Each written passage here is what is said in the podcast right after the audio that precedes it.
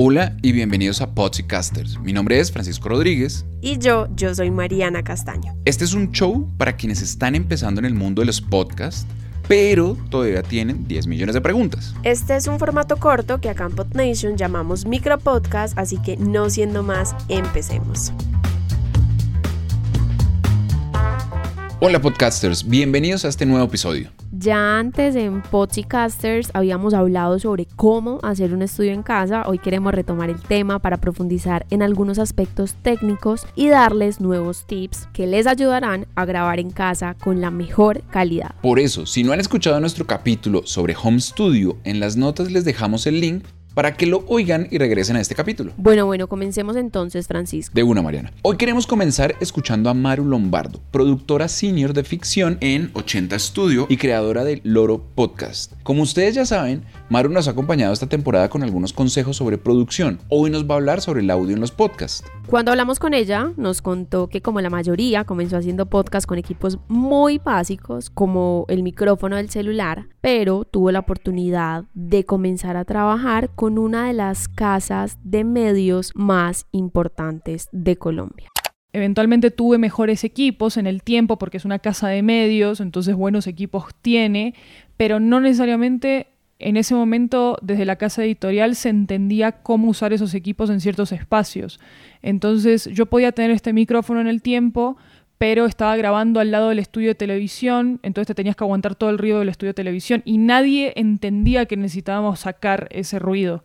Pero con eso quería decir que los equipos no determinan la calidad de lo que vas a hacer, pero te ayudan en 80%.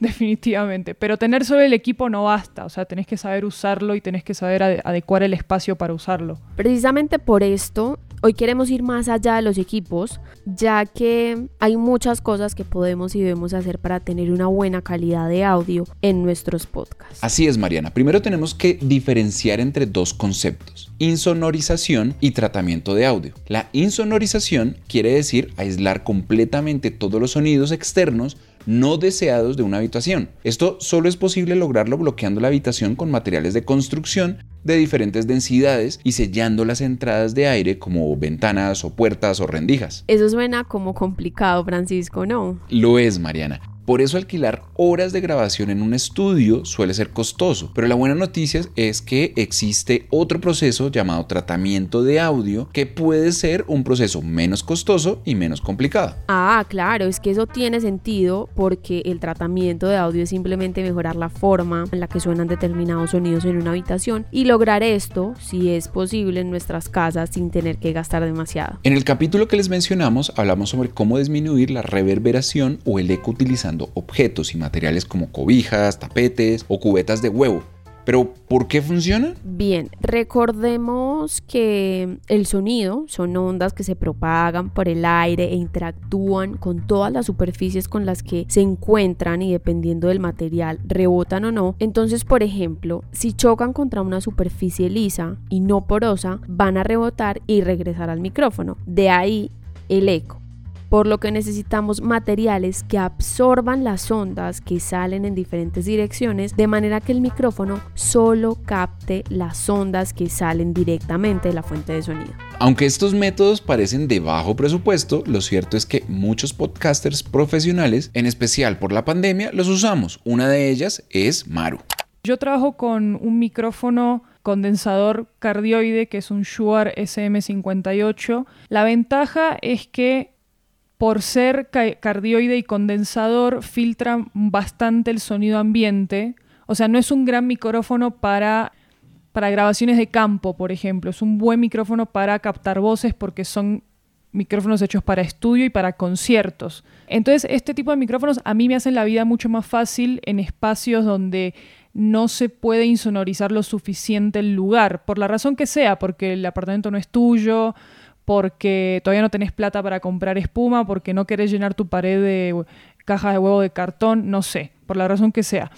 Eh, pero lo que sí hago es que cada vez que grabo, eh, sobre todo locuciones de ficción, bueno, ahí atrás tengo un armario, y lo que hago es que abro el armario, apunto mi voz hacia mi boca, apunta hacia la ropa del armario para que reduzca el eco y Si llega a haber algún ruido de la calle que me esté molestando y que no impida concentrarme, alcanzo a ponerme una cobija encima y me hago como ese pequeño clásico em, mini estudio, ¿verdad? Casero, en el que muchísima gente sigue grabando y que funciona muy bien. Por cierto, Mariana, hay un lugar, además del closet, que es muy bueno para grabar, ya que ahí se absorben muy bien las ondas. ¿Se te ocurre cuál es?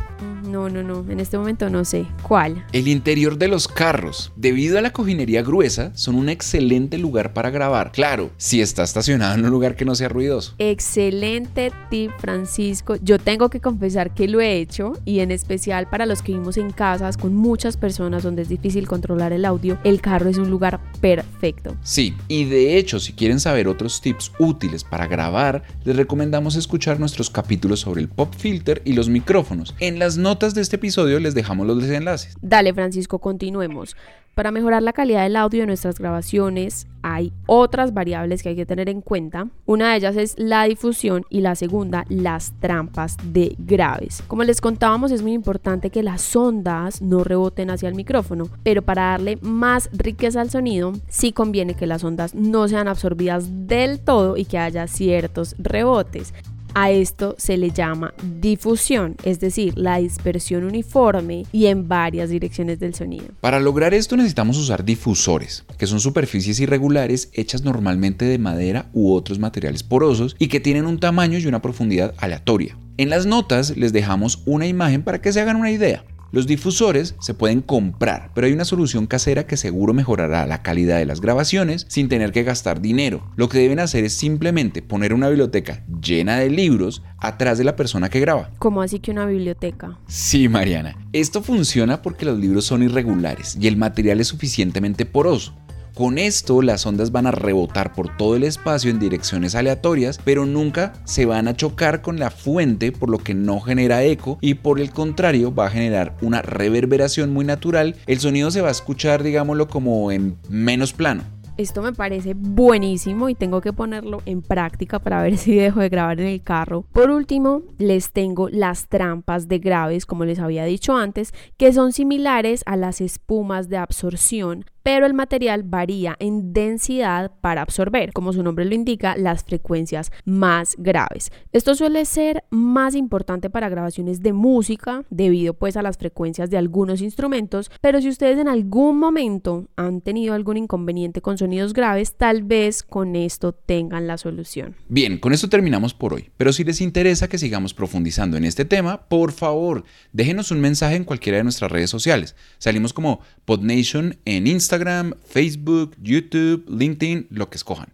Recuerden que en las notas de este episodio están los links de los otros capítulos de Podcasters que les hemos recomendado, los links del podcast de Maru Lombardo y les dejamos un bonus con tips para la locución. Y por supuesto, Pods and Casters es una producción de PodNation, un hosting de podcasters para podcasters. Por ejemplo, ¿sabían que con la versión gratuita de PodNation no hay límite de episodios? Pueden subir cuantos quieran. Si necesitan alojar su podcast, definitivamente la mejor opción es podnation.co. Nos vemos en 15 días para más respuestas para podcasters. Chao.